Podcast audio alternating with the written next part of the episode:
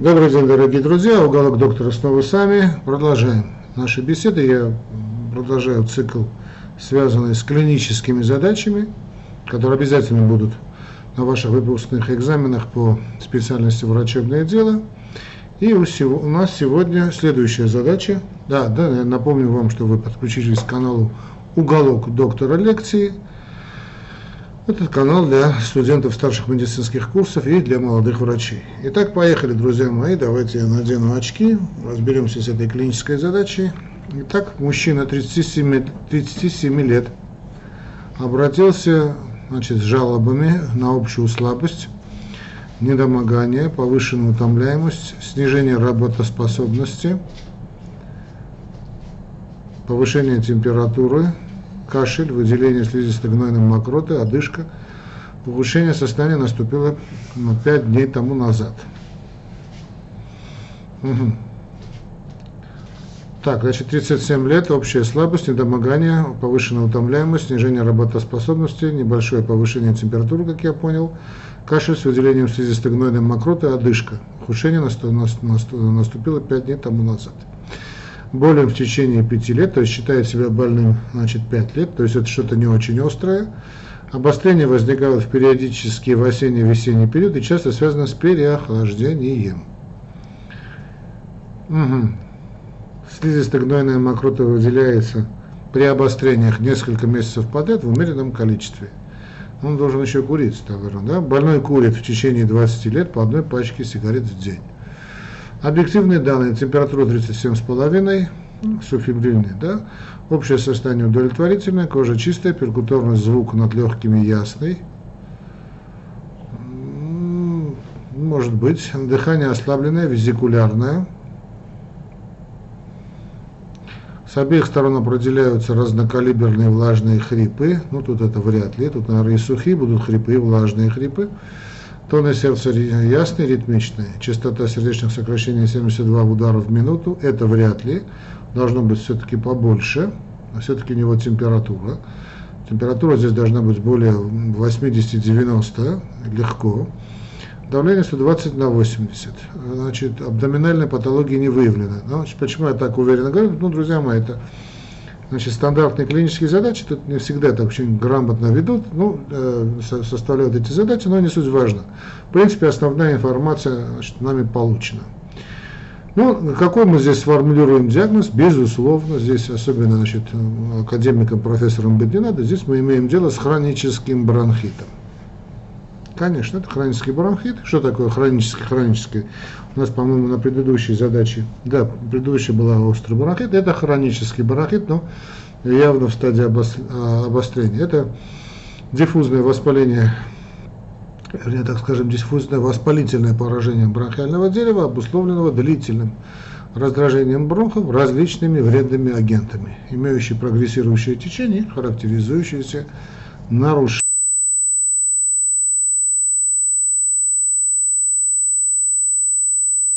существенный момент, ну и дренирующая функция бронхиального дерева, что появляется кашлем, отделением мокроты и одышкой. Значит, если мокрота все-таки выделяется хоть немножечко, то это не так плохо, кстати. Плохо, когда она вообще не выделяется. Сухой кашель самый плохой. Ну, согласно вот этим рекомендациям ВОЗ, понятно, что эта организация сильно себя дискредитировала, но не суть. Значит, согласно рекомендациям Всемирной организации здравоохранения, бронхит считается хронически, если больной откашливает мокроту на протяжении большинства дней, не менее трех месяцев подряд, в течение более двух лет подряд. Значит, серьезно откашливает.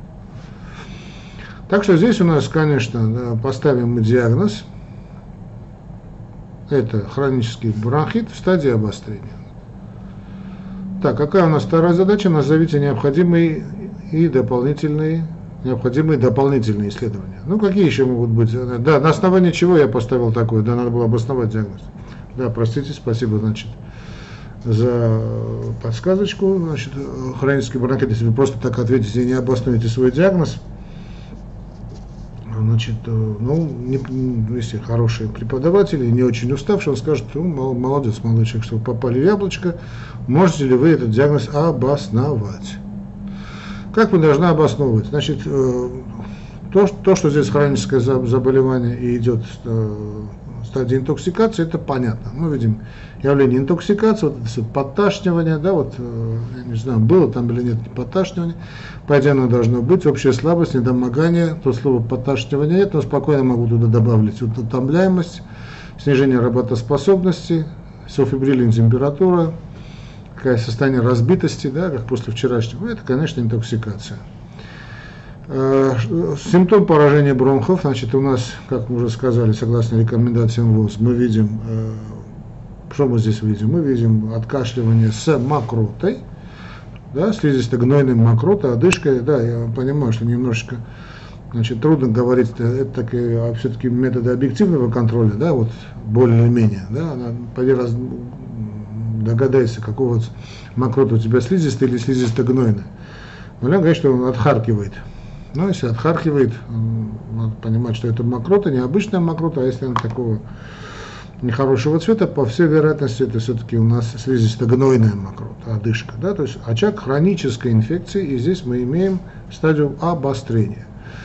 Значит, продолжительность заболевания подсказывает, что это уже 5 лет, да? Да, 5 лет у нас значит, связано с переохлаждением, но как в стадии с острым бронхитом, да, триггерный механизм это переохлаждение. Почему переохлаждение?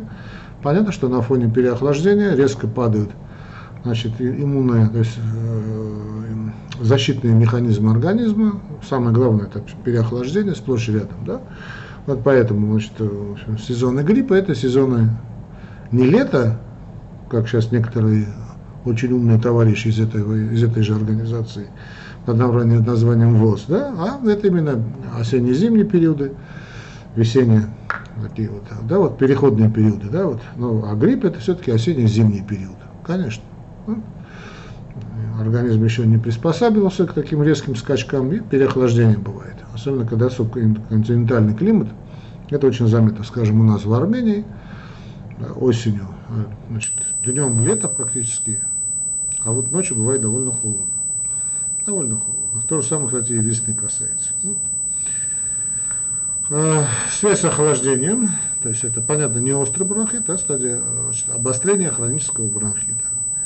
И вот это длительное выделение мокроты в стадии обострения говорит о том, что у нас здесь есть э, именно хронический бронхит. Ну и, безусловно, наличие вредных привычек, курение – Потому что, скажем, у этого молодого человека, ну, относительно молодого человека, не было бы этой проблемы, можно сказать, высокой долей значит, вероятности, э, что здесь у товарища именно курение. Курение. Если не было бы курения, не было бы и хронического бронхита. Курение является основным, самым опасным фактором, э, друзья мои, риска всех, практически всех хронических заболеваний, которые существуют. Самый опасный фактор риска. Это то, что мы обосновали. Но а объективные данные говорят о том, что все-таки, все-таки это не острая какая-то бронхопневмония, да, субфибрильная температура уже длится 5 дней, не первый раз у товарища. При аускультации мы услышали разнокалиберные влажные хрипы, не переходящие на легкие, хотя как осложнение это может быть. Да, это, конечно, ну, классика, ослабленное дыхание, разнокалиберные влажные хрипы, но можно поспорить, услышали бы мы именно вот такое визикулярное дыхание или нет. Я тут не совсем согласен с авторами, но это уже не такой, не, не очень принципиальный момент. То есть, я думаю, все-таки значит, э, бронхиальный компонент был бы усилен, потому что обычно эти больные находятся в состоянии такой э, повышенной сенсибилизации, они в таком аутоиммунном хроническом процессе. Это хроническое заболевание, любое хроническое заболевание, оно содержит аутоиммунный компонент. И здесь были бы не только влажные хрипы, но и сухие. Обязательно, тем более, товарищ курильщик. Так, э, что тут надо? А, анализы какие, да, необходимы доп. исследования. Ну, какие тут дополнительные данные, хотя и так все ясно. Ну, общий анализ крови. Здесь он у нас показал лейкоцитоз, увеличение сои должно быть, а исследование мокроты микроскопической баки исследования. Вот, кстати, здесь э, можно согласиться с вот этим посевом, да, выявление возбудителя, определение его чувствительности к антибиотикам, потому что можно потерпеть. Э, хотя практика показывает, что вот пенициллина, вот типа того же рабоче-крестьянского амоксациллина, правильно назначенные, да, правильной длительностью, дадут очень хороший эффект. Э, рентгенологическое исследование легких, э, наверное, мы увидим некоторое усиление легочного рисунка, но не более того. Что должно? Рентген здесь мало чего покажет. Перечислите возможные осложнения при данном заболевании. Ну, основное, что хобл, хроническое обструктивное заболевание легких, переходящее в эмфизему, ну, разные классификации, но, в принципе, хобл, конечно, это проблема курильщиков, все они заканчивают именно этим. Эмфизема, хобл, прямосклероз. Может перейти процесс на легочную, собственно, легочную ткань, да, на альвеолярную ткань, то есть это уже будет у нас бронхопневмония, кстати, я так и не понял до конца, почему диагноз хроническая пневмония выведен из МКБ. Но э, хроническая пневмония тоже существует, их великое множество, когда, когда недолеченные такие больные, если есть хронический бронхит, почему не быть хронической пневмонией? Э, отсюда может быть, ну и, кстати, бронхоэктатическая болезнь, э, значит, тут вопрос, что первичная бронхоэктатическая болезнь или хронический бронхит, можно спорить без конца. Понятно, присоединится синдром дыхательной недостаточности, хроническое легочное сердце, это уже далеко зашедшие случаи хобла и эмфиземы. Так, что тут у нас в вопросах? Определите вашу тактику в отношении больного, расскажите о принципах лечения, прогноз и профилактика данного заболевания. Ну, что тут? Главное, больной является относительно нетрудоспособным, все-таки это амбулаторное лечение – то есть в домашних условиях режим у нас будет постельный, частое проветриваемое помещение, но это то, что самое касается классики, это классика жанра. Да? Но самое главное это воспользоваться ситуацией и бросить курить категорически. Очень много хронических заболеваний можно просто нивелировать одним фактором риска, это бросить курить. Здесь диета нам должна, нам, нам должна помочь диета. Значит, надо объяснить больному, что если он не бросит курить, больше в следующий раз он к вам бы не обращался. И поставить этот довольно, вопрос довольно жестко. Э, ну, диета нормальная, хорошая диета, обильное питье. Значит, что касается диеты, питания, это хорошее качественное питание, э, жирная пища для альвеол. Тоже, чтобы не перешел процесс на альвеолы, да, то есть на легкие. здесь питье выходит на первое место э, обязательно, то есть мы боремся с интоксикацией, это обильное теплое питье, да, в принципе, можно и любое, можно и холодное, если значит, не очень боитесь э, больно перейти на какую-то, на эти сказки, да, что нельзя пить холодную воду, ну, ладно, э, неважно теперь. Можно пить, ну, бояться, типа, ангинной реакции, а, имеется в виду воспаление гланд. Ну, ладно, скажем, обильное теплое питье, и э, здесь очень хорошо отхаркивающее. Да? Классическое отхаркивающее, это, как уже вы уже знаете, это молоко. Молоко с медом, ну, если нет диабета, конечно. Такой бабушкин рецепт молоко с содой, очень хорошее работающее средство. Просто гадость жуткая, молоко с содой, но работает шикарно, особенно на ночь. Э, щелочные минеральные воды, те же ессентуки здорово работают. Э, чай, чаи, все чаи, да вообще просто ну, с малиновым вареньем это эталон. Да? Ну, малиновое варенье для меня, в общем, бабушки я рос с дедушкой, да, и помню каждый раз, когда я болел, меня заставляли, значит, э, пить этот малиновый чай с малиновым вареньем. Сейчас, как только я его чувствую, этот запах, мне кажется, что я опять болен такое некоторое отвращение к малиновому варенью, хотя вещь шикарная, конечно. Ну, вот такой детский якорь воспоминаний. Что касается антибактериальной терапии, то если больной бросил курить, то обязательно назначить, да если не бросил. Назначаются антибиотики, по идее надо сделать посев, но полусинтетические пенициллины действуют шикарно, очень их люблю назначать. Цефалоспорины тоже неплохо, но лично меня, если спросите, конечно, это именно вот э, назначить хорошим курсом тот же амоксацилин. Он работает идеально. Ну, если там есть проблемы с э, недержанием, там есть, значит, часто вызывает, ну не часто, довольно, так скажем, в большой дозе может вызвать диарейную реакцию. Ну, считается, что амоксициллин с клавурановой кислотой действует помягче и более таргетно. Хотя, по-моему, это очередной какой-то там такой маркетинговый ход, да, кому вояжерский ход.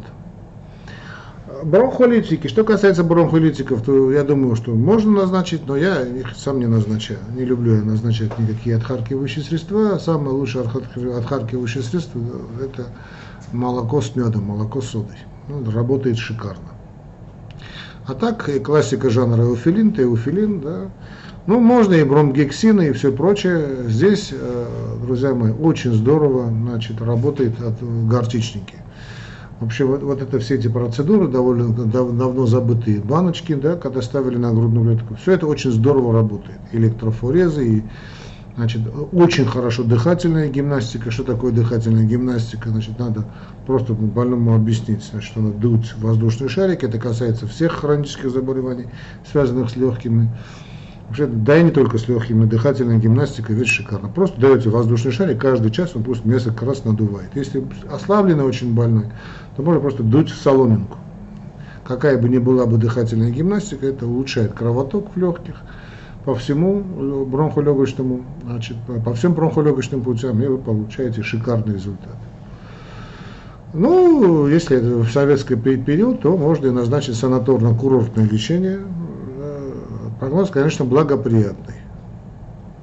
Благоприятный, если больной бросает курить. Ну, можно сказать, что чуть ли не полное выздоровление будет. Если нет, то рецидивы очень и очень вероятны. Что касается профилактики, вопрос был профилактики, конечно, в первую очередь уже я сказал, это категорический отказ от курения, что нормальный лайфстайл, изменение образа жизни, прогулки на свежем воздухе, занятия спортом, но не, не профессиональным, конечно, спортом. Хотя бы часть в день на свежем воздухе погулять, это будет здорово. Правильное питание, да, богатое протеинами, жирами и будет вам счастье. Я думаю, в принципе, здесь особенно обсуждать у нас нет никаких вопросов. Так что давайте на этом мы закончим э, беседу с вами, друзья мои. Значит, если меня смотрели не врачи, вы можете обратиться ко мне с просьбой о личной консультации, но все-таки лучше задавать мне вопросы э, именно кардиологические, да, или общеоздоровляющего плана. Кардиологические имеется в виду там подъем артериального давления, боли в области сердца, какие-то такие явления, да, пожалуйста. Ну или там какие-то программы по здоровью тоже можно сделать, или программы по э, снижению веса тоже можно сделать. Да? Индивидуально это все надо сделать. Так что обращайтесь. А всем остальным, друзья мои, оставайтесь на связи, ставьте лайки, распространяйте эти лекции своих друзей, недругов. Э, не забывайте нас, кстати, поддерживать материально. Этот канал существует исключительно благодаря вашим пожертвованиям. Забирает очень много у меня времени. Как сделать пожертвование нашему каналу? Значит, на мой номер телефона через систему Telcel. То есть, если у вас здесь счет в Сбербанке, вы можете сделать перевод на Telcel, это армя, армянская система, онлайн, да, и сделать тот, тот перевод, который вы считаете нужным. Я в описании к этому ролику в YouTube дам Значит, как это сделать? Все эти возможности я пишу довольно легко сделать. Было бы желание. Всего вам доброго, дорогие друзья. Да пребудет с вами Господь.